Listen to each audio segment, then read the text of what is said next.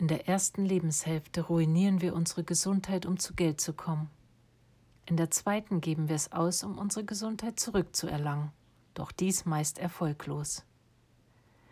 Durch Missachtung der natürlichen Gesetze werde ich zuverlässig krank, doch ich kann durch optimale Bedingungen auch wieder gesund werden.